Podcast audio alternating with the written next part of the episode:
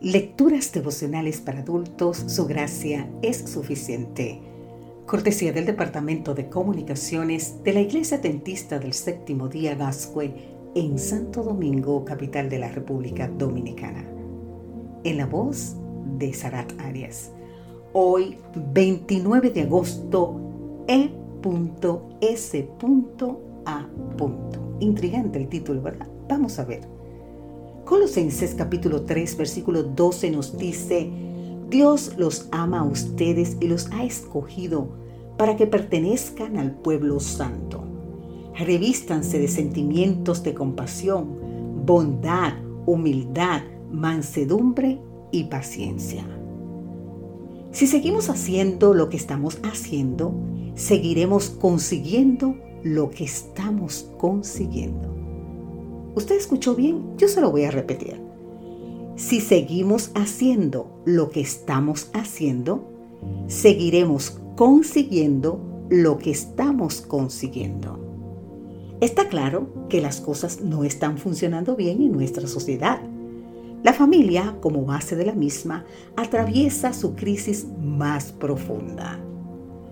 Algo tenemos que hacer ese algo tiene que ser distinto a lo que hemos hecho hasta aquí. El propósito de, Dios para la familia cristiana no es que termine bien, sino que dure para toda la vida, para toda la eternidad. No podemos conformarnos con luchar un año o muchos años. Tenemos que luchar toda una vida para ser parte de una gloriosa eternidad con los nuestros y con el Señor. Ahora bien, ¿Cómo fortalecer los vínculos de nuestra familia?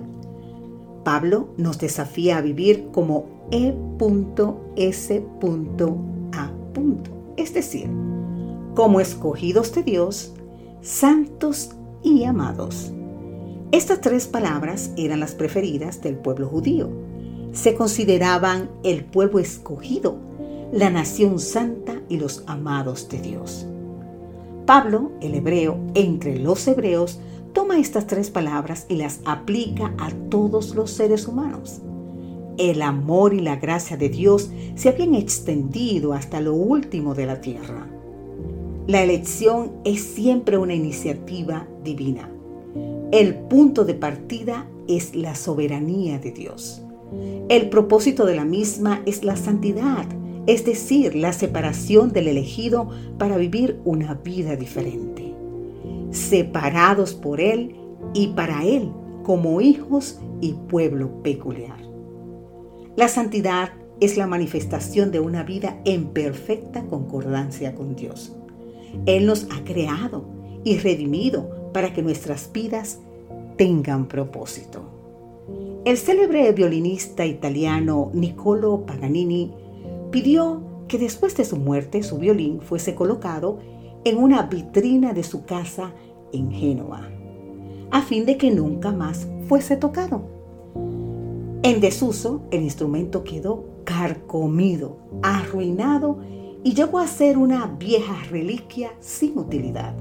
Aquel violín de madera solo podría mantenerse en el tiempo si hubiese estado en uso constante. Escuche esto. La vida que no es gastada en el servicio de Dios y al prójimo apenas sí sirve como reliquia en la vitrina. Pero la que se gasta en el testimonio cristiano emite una música cuyos acordes se proyectan por la eternidad. Que Dios hoy te bendiga en gran manera y permítele que Él obra en tu vida para que seas un violín de mucho